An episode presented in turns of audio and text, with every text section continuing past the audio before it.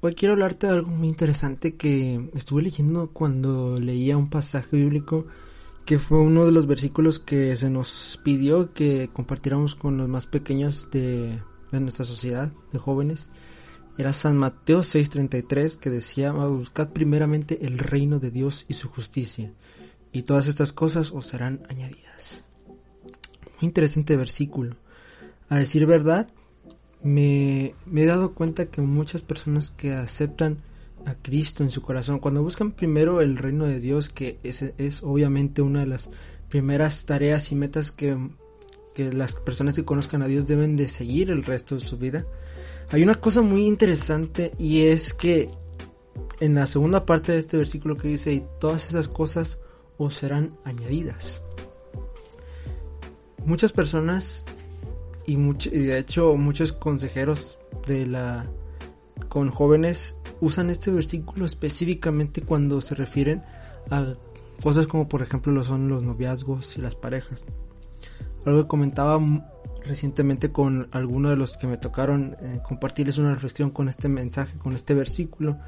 Es algo muy interesante de que lo usan con las parejas como dije y que lo que sí, primero tienes que buscar el reino de Dios su justicia, pero siempre se usa el mismo contexto en, para este versículo. Y quiero decir que, que aparte de que no es necesario el uso de, de este versículo para referirse a las parejas, porque pueden venirse bastantes cosas, pueden ah, venirse grandes bendiciones, grandes recompensas por seguir lo que es a Jesús, obviamente. Pero el objetivo de este día es que voy a hablar acerca un poco de las de lo que estas cosas os serán añadidas. Esta segunda parte que viene de este versículo. Como dije anteriormente en el episodio pasado, una de las características, perdón, que representan lo que es el amor es la paciencia. El amor es paciente.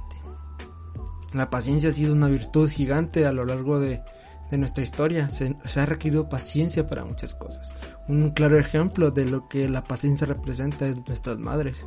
Nuestras madres y nuestros padres requieren demasiada paciencia para, para, para nuestros actos, para nuestras, nuestras, eh, nuestras travesuras, nuestras cosas de rebeldía que a veces hacemos el día a día. Tal es el caso de que a veces de niño Uf, no, no, no. Las cosas que han de soportar nuestros padres, como por ejemplo el hecho de, de que de niños llorábamos, llorábamos, gritábamos, hacemos barrinches por cualquier cosa. Y, y ahora actualmente se tiene que tener más paciencia, ya no solo desatar la ira por medio de los de los castigos que se implementaban como en, el, en la década pasada, que eran bueno, a mí me alcanzó a dar un poquito nada más el hecho de, de, que te pegaran por el hecho de pues de que hicieras alguna travesura o hicieras algún berrinche. Sí, me tocó un poco de, esos tiempos.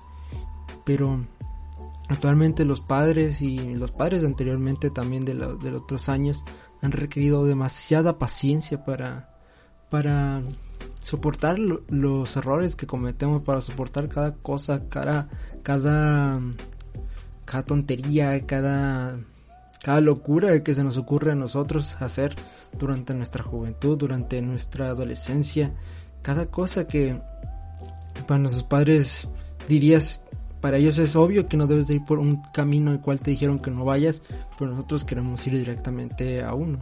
Sabemos que todo lo que hacen por nosotros es por nuestro bien y por amor. Pero la paciencia Vemos que la paciencia se reflejada en, todos estos aspectos. Se ha requerido, se ha requerido paciencia tanto para, como dije hace poco, eh, la educación de los hijos, para tanto como por maestros, tanto como por mentores, como nuestros padres. También se ha requerido paciencia para los grandes descubrimientos de la, de la ciencia. Por ejemplo, para ver el comportamiento de, de un niño, para ver el comportamiento de las plantas, el comportamiento de los animales, comportamiento de la naturaleza hacia nosotros. Es por eso que algo muy interesante y es que debido a la relación que se le da de, del Mateo 6:33 con buscar primero el reino de Dios y su justicia y que lo demás será añadido de una pareja, por ejemplo, que es lo que más se busca y es lo que más se desea, entiendo que no, nos gusta estar solos y que actualmente la sociedad se nos ha se nos ha hecho como una presión o un requisito necesario el hecho de tener una pareja y que debamos de vivir con una y que y que para vivir plenamente y feliz se necesita una pareja y que le adquirimos como he dicho en otros en otros programas que el pod que que una persona puede ser nuestro todo nuestro nuestro vivir, nuestro sentir, nuestro, nuestro todo, literalmente. Que de ello nos basemos para nuestras emociones. Pero en fin, no voy a desviarme tanto del tema. La cosa es esta.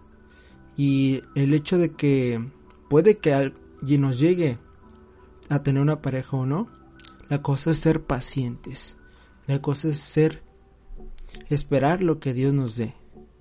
Comúnmente decimos que queremos todo al instante, que queremos que todo sea rápido, pero yo creo que por algo la, paciencia es considerada la virtud de la ciencia, porque sinceramente la paciencia nos ha hecho poder recibir grandes cosas, la paciencia todo su tiempo puede llegar grandes cosas.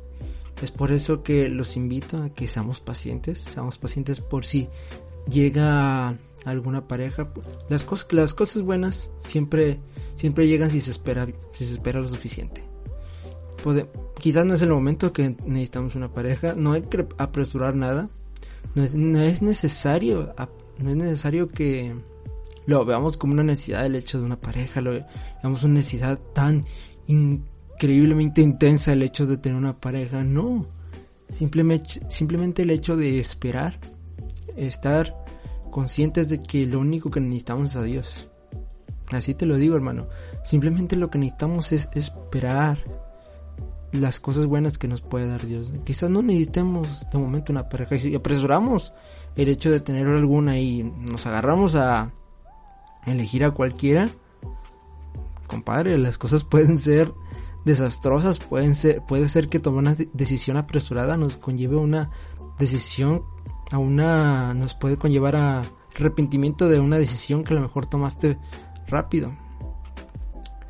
Pero, en fin, es todo, es todo eso lo que quiero decirte, la paciencia, ser paciente, no, como ya he dicho en, la misma reflexión que les he comentado a los más pequeños de mi sociedad, es el hecho de que de que siempre recorran una meta, siempre tengan una meta fija de lo que quieren hacer. Vayan en busca de, hacer lo que más les gusta, hacer cualquier cosa que les apasione, hacer algo que les agrade dentro de sí y intentar hacerlo para nuestro Dios y que eso lo llene tan que eso lo llene en su ser. Y a lo mejor en un momento dado, mientras tú recorres una meta fija, recorras un, una visión que tú tienes es probable que te encuentres con alguien en el camino. Ya se, ya una reflexión, una frase que se me acaba bastante, el hecho de que en una relación son dos personas independientes que han decidido caminar juntos una misma vereda, un mismo camino, hacia un mismo objetivo. Es que es verdad, ambos deciden caminar porque se encuentran que, están en un mismo sendero, en un mismo camino y, y al ver que ese sendero es el mismo, deciden caminarlo juntos. Claro, posiblemente si eres alguien creyente como yo, posiblemente tu visión y tu, tu convicción sea más apegada a lo que es el cristianismo. Y, puede ser que un cristiano ya tenga de por sí una visión clara de lo que quiere hacer con su vida. Pero quizás hay algunas otras otras cosas que a lo mejor no, no concuerdan contigo en algunas cosas. A lo mejor necesitas y por eso a lo mejor nos desviamos o lo que sea. Pero como creyentes a lo mejor tenemos una misma visión de alguna cosa y entonces pues llegamos a, a concordar con alguien y posiblemente llegamos a tener una relación con esa persona. Lo mismo es una, una de las historias que más me ha llegado es el es el progreso del peregrino que seguramente ha tenido como unas tres adaptaciones a la industria del entretenimiento. Y este relato nos cuenta como un creyente que se hace llamar Cristian, que es la representación de nosotros, va caminando por un sendero. Y dentro de ese sendero se va encontrando varias personas que lo van acompañando en su camino hacia donde está Jesús, donde está Dios.